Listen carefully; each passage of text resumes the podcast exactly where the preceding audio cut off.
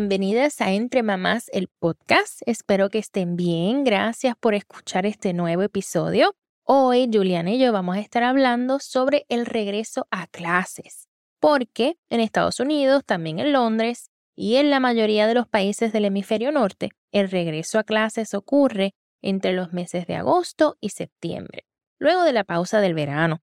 Este tiempo es de mucho estrés y ansiedad para los niños y las niñas y también para mamá, para papá y para todo aquel que esté a cargo del cuidado de un niño o una niña.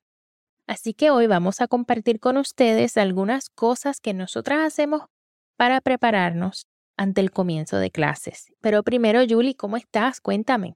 Hola, Ili. Yo estoy muy bien, gracias. Contenta de estar nuevamente compartiendo este espacio contigo. ¿Y tú, cómo estás? Pues sí, sí, estoy muy bien. Aquí es, un día hermoso, soleado, caluroso. Esta semana te cuento que los nenes empezaron la escuela. Comenzamos la rutina, las actividades extracurriculares, eso es baile y fútbol. Sobrevivimos.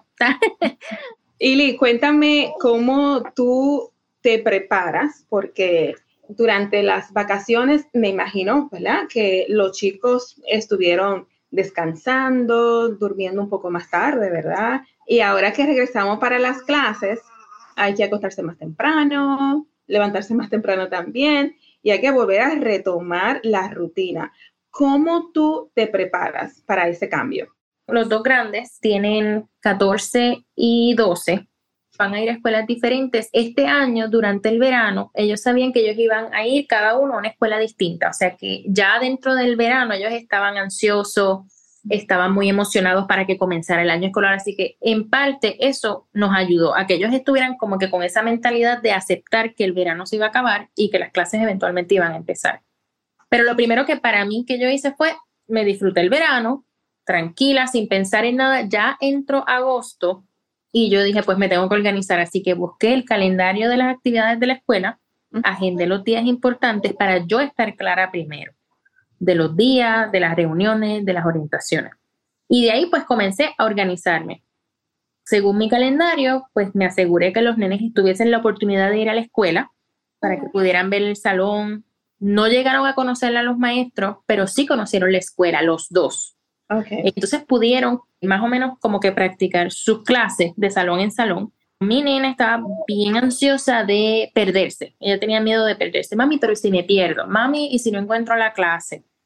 El nene mayor no tanto. Pero entonces con la nena lo que hicimos fue, bueno, yo le dije, Victoria, vamos para la escuela, vamos a tomarnos nuestro tiempo, que la escuela tiene unas horas donde estaban abiertas durante el verano, para cogerlas, ir de clase en clase a la cafetería, de la cafetería a la biblioteca, al baño, para que ella estuviera clara. Y eso los ayudó mucho. También, otra cosa que es bien importante para nosotros y mi familia es el sueño. Así que yo ya a dos semanas antes de que empezaran las clases, yo tuve una conversación con los dos y le dije, bueno, ¿cuáles, cuáles son sus expectativas de la, la hora de dormir? Vamos a sentarnos a negociar. Yo me senté con ellos y discutí las recomendaciones de sueño que encontré en la CDC. Por ejemplo, yo les dije, mira, los niños entre 6 y 12 años duermen de 9 a 12 horas o deben dormir de 9 a 12 horas los niños entre las edades de, 13 y 18 años duerman de 8 a 10 horas. Yo quiero que ustedes duerman esa cantidad de horas. Así que vamos a ver a qué hora ustedes se tienen que levantar, hacemos el cálculo y entonces pues ustedes deciden a qué hora se van a acostar. Y una vez eso estaba establecido, pues empezamos poco a poco, a la medida de lo posible, y honestamente no surgió así. Estuvieron -huh. bastante tarde, hasta quizás tres días antes de la escuela. Acuérdense que ya mismo tienen que acostarse temprano para que el cuerpo se vaya acostumbrando. Pero no pasó hasta casi la noche, hasta dos noches antes que empezaron a acostarse un poquito más temprano, por lo menos la nena.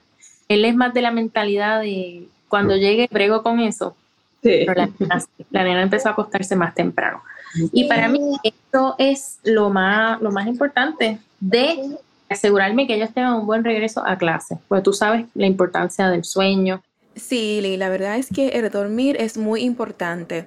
Como he mencionado anteriormente, es esencial para la salud física como para la salud mental. Cuando dormimos, esto nos ayuda con la concentración, con la memoria, a estar más alerta. También nos puede ayudar con el rendimiento físico y hasta mejorar nuestro estado de ánimo. Y una de las cosas que es súper esencial es que es importantísimo para el, crecimiento de los niños y de los bebés. Por eso es muy importante dormir las horas indicadas. Tú mencionas, Ili, que tu hijo estaba un poquito como que todavía no se estaba acostando eh, más temprano. ¿Cómo tú lo manejas? Buena pregunta, Julie. Lo que te digo, por ejemplo, él, la personalidad de él es totalmente diferente a la de Victoria. Yo en realidad lo que hice fue dejarlo.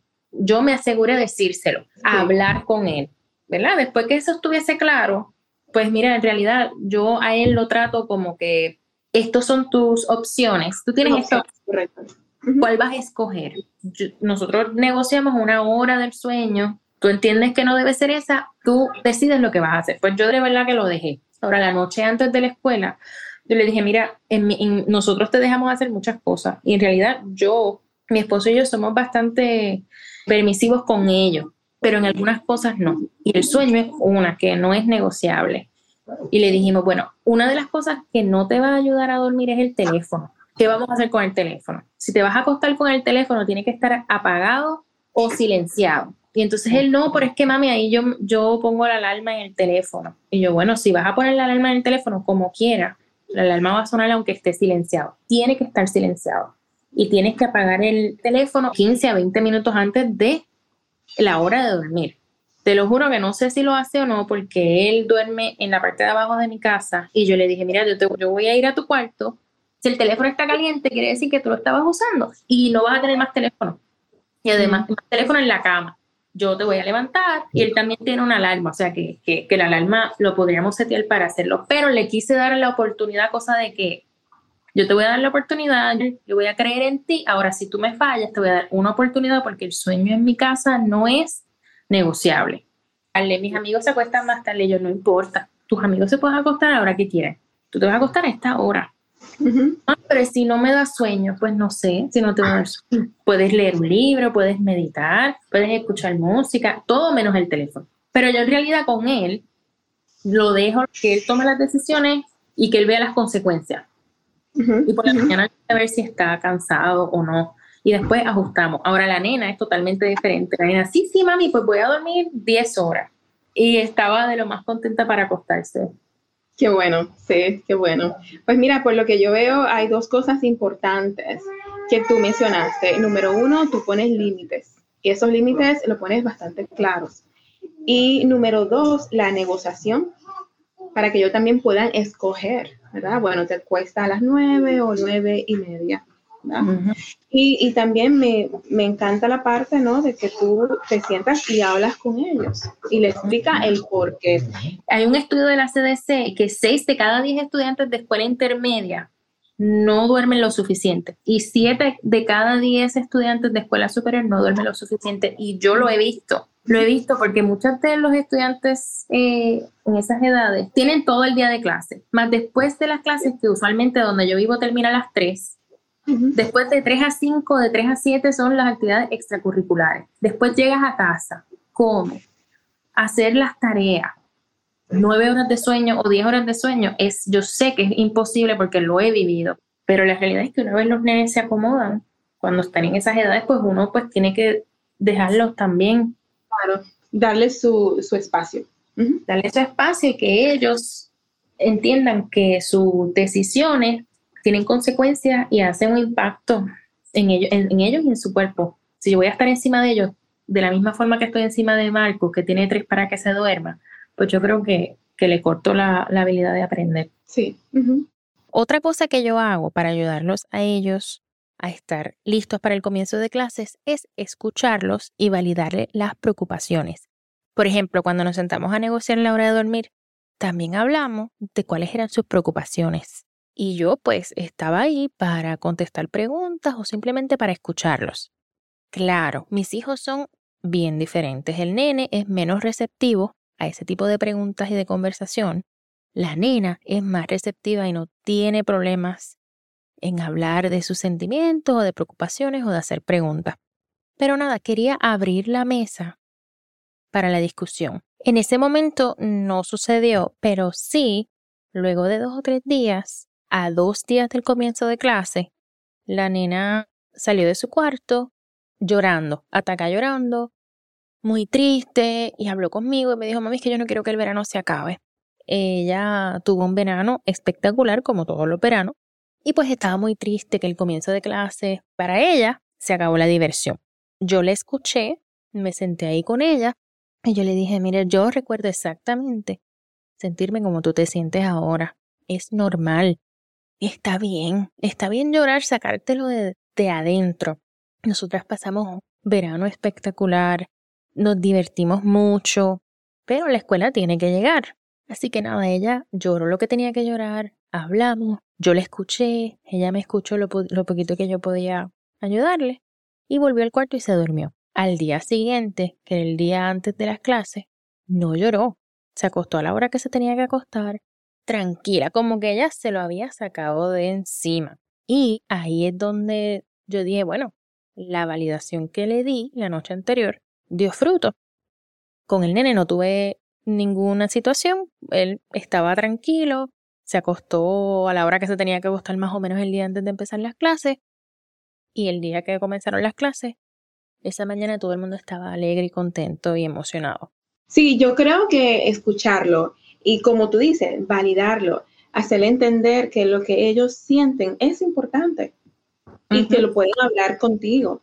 Y que no es una tontería, que para nosotros es una tontería porque ya nosotros pasamos por eso y hay cosas mucho más grandes por las que preocuparnos, pero para ellos en su mentecita, eso es lo más grande que ellos están pasando en ese momento.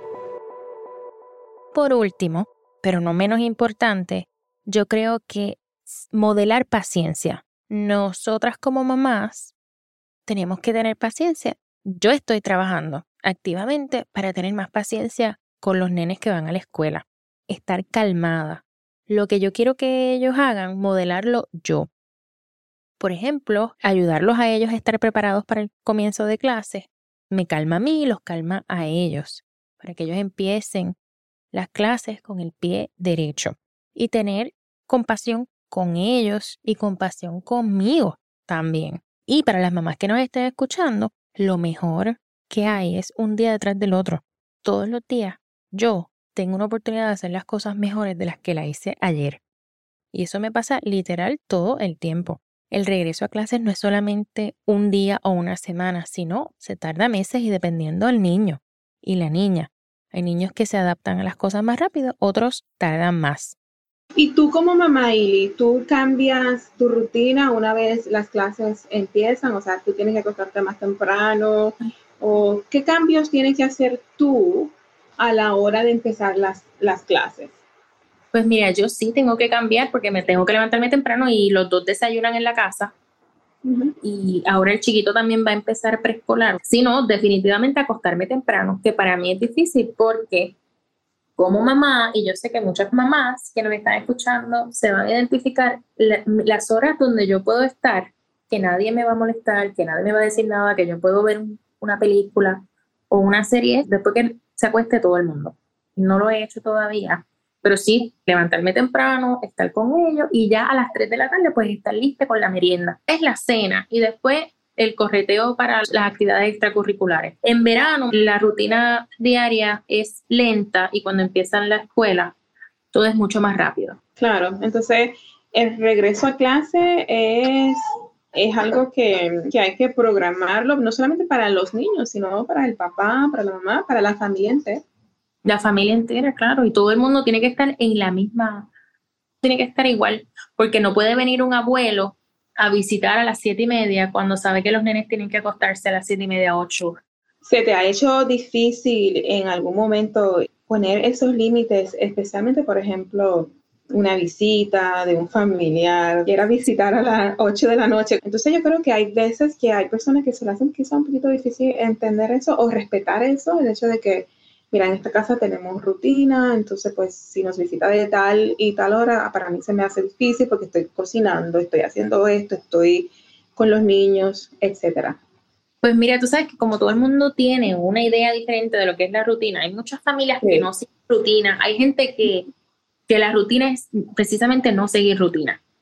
En mi caso no me pasa porque yo no tengo familia y las familias que nosotros tenemos son familia del lado de, de mi esposo y pues ellos son de las familias que tú tienes que programar las visitas, literal. O sea, yo entiendo que si mi familia viviera cerca de mí, pues mami puede venir en cualquier momento o mi hermana o yo ir allá, pero en mi caso pues no tengo esa, esa dicha de tener la familia cerca, o sea que eso no nos pasa. Lo que sí pasa es que los nenes, por ejemplo, quieren irse por ejemplo, un domingo o un sábado, los nenes quieren hacer algo que a adolescentes les gusta mucho, que es un sleepover, es dormir en casa de otro, de otro nene, para estar con ellos, qué sé yo, y los sleepover lo que hacen es rompen la rutina porque usualmente los nenes no se van a dormir a ninguna hora decente, ellos se van a dormir 3, 4, 5. Entonces, cuando llegan a casa, olvídate del domingo, entonces el lunes tienen clase ellos saben que durante las primeras semanas del regreso a clase no hay sleepover y que las actividades de los domingos van a ser relajadas, para entonces poco a poco ir cayendo en cuenta y que no se les haga más difícil de lo que ya es. Y nuevamente, ¿verdad? Ahí están los límites, las reglas y la negociación. Y las prioridades de la familia. Como ustedes saben, como mamá y como papá también, nosotros tenemos que ser serios y disciplinados en eso. Bueno, Julie, ya llegamos al final de este episodio. Espero que lo hayan disfrutado. A las mamás que nos estén escuchando, que tienen niños en la escuela, las vemos, sabemos lo que están pasando y lo más importante es que ustedes estén tranquilas, calmadas y que tengan compasión, que se traten bien. Ahora que los nenes están en la escuela, van a tener un poquito de más tiempo. Hagan las citas, saquen tiempo, llamen a sus amistades para planificar un almuerzo, una salidita, ir a coger esa clase de yoga que no la pudiste coger en todo el verano. Bueno, yo sé que eso es lo que yo voy a hacer. Ya la semana que viene tengo cita para irme a almorzar con mis amigas y me voy a ir a hacer un facial. Bueno, ya tengo la lista larga de cosas por hacer. Yo también estoy de acuerdo contigo, Ili. El autocuidado es muy importante y más para nosotras las mamás que siempre estamos haciendo tantas cosas. También sé que para muchas mamás es bien difícil buscar tiempo para ellas porque están ocupadas en la casa, algunas están trabajando, incluso hasta estudiando. Pero yo creo que es importante tratar de buscar, aunque sea 15 minutos, para hacer una caminata, quizá para llamar a una amiga, para dar un paseo, para ver una serie, en fin, hacer cosas que nos hagan sentir bien y que nos permitan conectar con nuestra esencia. Bueno, pues muchísimas gracias a todas las personas por escucharnos. Si tienen alguna pregunta, sugerencia, se pueden poner en contacto con nosotras a nuestro correo electrónico entre mamás el podcast arroba gmail.com. Y también nos pueden encontrar en nuestra página de Instagram, entre mamás el podcast. Muchísimas gracias, Ili. Sí. Adiós. Bye.